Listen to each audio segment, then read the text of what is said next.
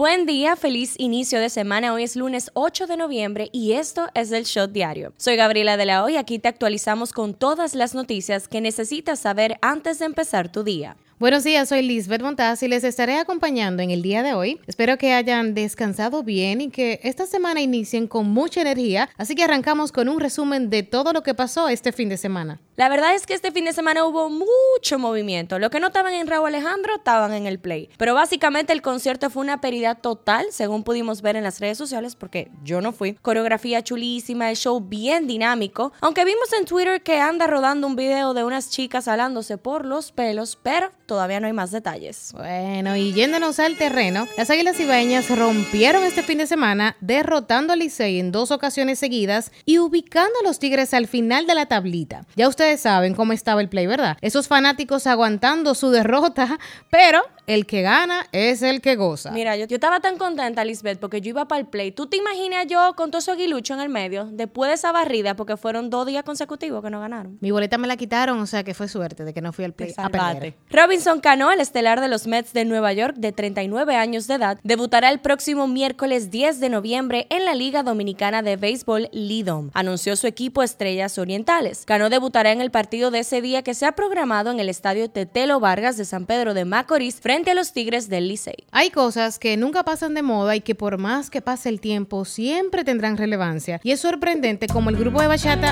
Aventura explotó la boletería. Abrieron el viernes a las 3 de la tarde y ya el sábado solo quedaban terreno y gradas. Sabemos que los conciertos en el país están on fire, pero nada se compara con lo que se ocasiona con este grupo, con los dominicanos, ya que es indiscutible que la bachata es parte de nosotros. ¿Tú compraste tu boleta ya? Yo no la he comprado, no, pero como que me voy a quedar. Como que te quedaste, ya yo compré la mía. Hmm. Las fruticas en Navidad no pueden faltar y les tenemos la buena noticia de que llegarán a tiempo, pero con un alto costo para el consumidor. El presidente de la Asociación de Navieros de la República Dominicana advirtió que la crisis que existe en la cadena de suministros se mantendrá por lo menos durante un año más. Teddy Heinzen atribuyó la situación a la parálisis que experimentó el mundo como consecuencia de la pandemia del coronavirus. Belkis de la Rosa Severino es la agente de la DGCET que asistió a un parto en vehículo de transporte público en Monteplata. Según narró el chofer del vehículo que transportaba a la mujer, se percataron de su estado delicado y llamaron al 911, pero al ver la situación de angustia que tenía encima aquella mujer por los dolores, decidió montarla en la guagua con destino al hospital provincia Dr. Ángel Contreras de Monteplata. El bebé fue recibido sin peligro alguno, luego la madre y su criatura fueron trasladados por una ambulancia del 911 al hospital Ángel Contreras de Monteplata. Qué lindo, con un final feliz. El Consejo Nacional de los Derechos Humanos pidió este jueves la destitución del recién designado director de la Policía Nacional, Mayor General Eduardo Alberto Ten. Aseguran que sobre el Mayor General pesa una serie de irregularidades en el ejercicio de sus funciones. Indicaron que enviaron un documento al presidente de la República, Luis Abinader, de quien afirman fue sorprendido en su buena fe. Raquel Peña informó el pasado viernes que ya está disponible el certificado de vacunación en el país. La vice explicó en Twitter que este nuevo formato permitirá a las personas validar el estatus de sus vacunas a través de un código QR portable, fácil y seguro. El certificado en la página web vacunate.gov.do, las autoridades ahí aclararon en un comunicado que el nuevo documento no sustituye la tarjeta de vacunación y en una primera etapa solo estará disponible para mayores de 18 años. El canciller haitiano Claude Joseph lamentó que el gobierno dominicano haya tomado la decisión de suspender las visas de los estudiantes haitianos que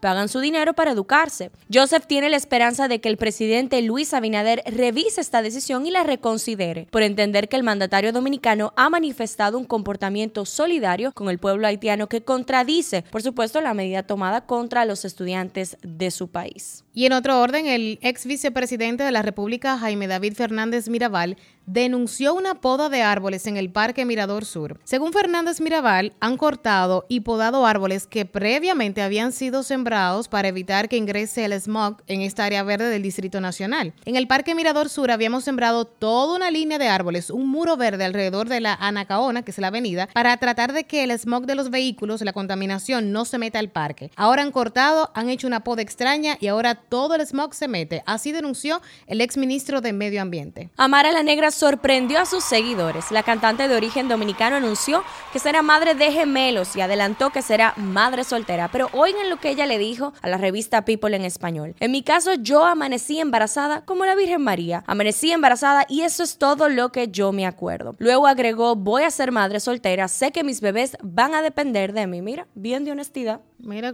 una buena manera para no decir el nombre del papá, ¿no? 100%. El ministro de Interior y Policía, Chu Vázquez, anunció que desde que finalice la reforma policial, empezará la de los cuerpos de bomberos con un aumento de sueldo y otros beneficios. Esto surge a raíz del hecho que ocurrió en La Vega, en el cual murieron tres bomberos, lo que arrastró críticas y preguntas sobre qué tan poco remunerados son estos héroes que exponen su vida día tras día. Nos vamos un ratito del patio y aterrizamos en las internacionales. Al menos ocho personas murieron y muchas otras resultaron heridas después de que una multitud se empujara cuando el rapero Travis Scott estaba en el escenario del festival Astro World en Houston el viernes por la noche. El incidente ocurrió cuando la multitud se abalanzó hacia el escenario, aplastando a los que estaban en el frente que no podían escapar. Eso provocó pánico y la situación empeoró, abrumando al personal de seguridad. Y siguiendo con las internacionales y entretenimiento, la cantante brasileña Marilia Mendoza, de 26 años, años y la más exitosa del género sertanejo romántico de Brasil, murió este viernes al caer el avión en el que viajaba en una zona descampada de Piedade de Caratinga,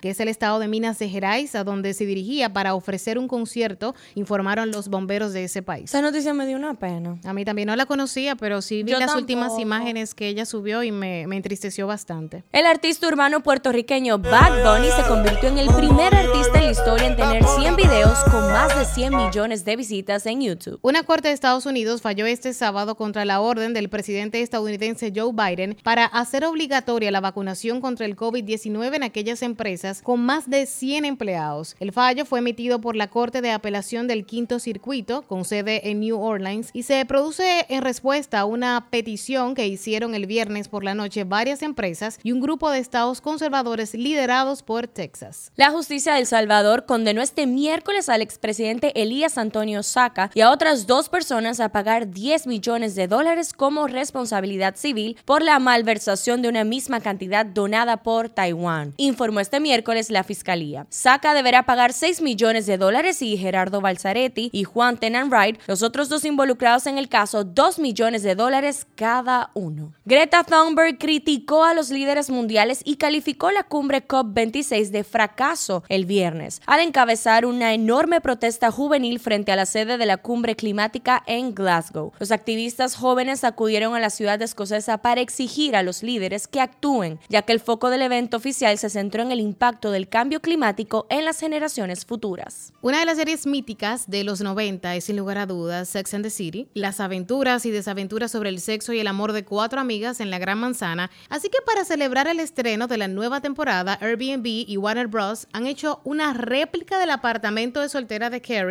con todo lujo de detalles. Está situado en el barrio de Chelsea y lo mejor es que se podrá alquilar por una noche con un precio simbólico de 23 dólares la noche. Está baratísimo. Tú sabes que yo estaba conversando con unas amigas que queríamos ir, pero va a estar habilitado por muy corto tiempo. Yo creo que va a ser solamente por el mes de noviembre. Hay que chequear ese dato, pero la verdad está aperísimo. Imagino que ya está lleno. Sí, totalmente y más por ese precio. El actor estadounidense Will Smith reveló oscuros pasajes de su vida en la nueva obra biográfica que lleva su nombre Will, entre ellos el duro momento que vivió durante la infancia cuando quiso terminar con la vida de su padre por ser sumamente violento con su madre. Desde el inicio de la obra, Smith explicó la complicada relación que tuvo con su padre, William Carroll Smith Sr., lo describe como un padre violento, alcohólico, pero que a pesar de todo eso siempre estaba presente en todos y cada uno de sus momentos importantes. Javier, un ciudadano de España que atravesaba un crítico estado de salud, falleció tras obtener su derecho a la eutanasia, siendo el primer caso de este tipo que se concreta en la Comunidad de Madrid. Las autoridades locales autorizaron su petición tras cuatro meses de espera en un país que tiene legalizado el procedimiento desde junio. El hombre fue diagnosticado con esclerosis lateral amiotrófica el año pasado y físicamente sus últimos meses fueron una larga agonía. El reggaetonero Jay Cortés por fin terminó los rumores y confirmó su relación con la influencer y ex actriz pornográfica Mia Khalifa, luego de que ésta anunciara hace unos meses el fin de su matrimonio. Y es que fue el cantante urbano que por medio de su cuenta de Instagram subió imágenes con la modelo en la que escribió de caption La presión ya no soy yo, es ella. Y obviamente un video besándose. ¿Me sigue o no me sigue todavía? Gabriela, y hasta aquí el shot diario. No olviden seguirnos en nuestras redes sociales arroba el punto shot para más actualizaciones durante el día. Nos vemos cuando nos escuchemos.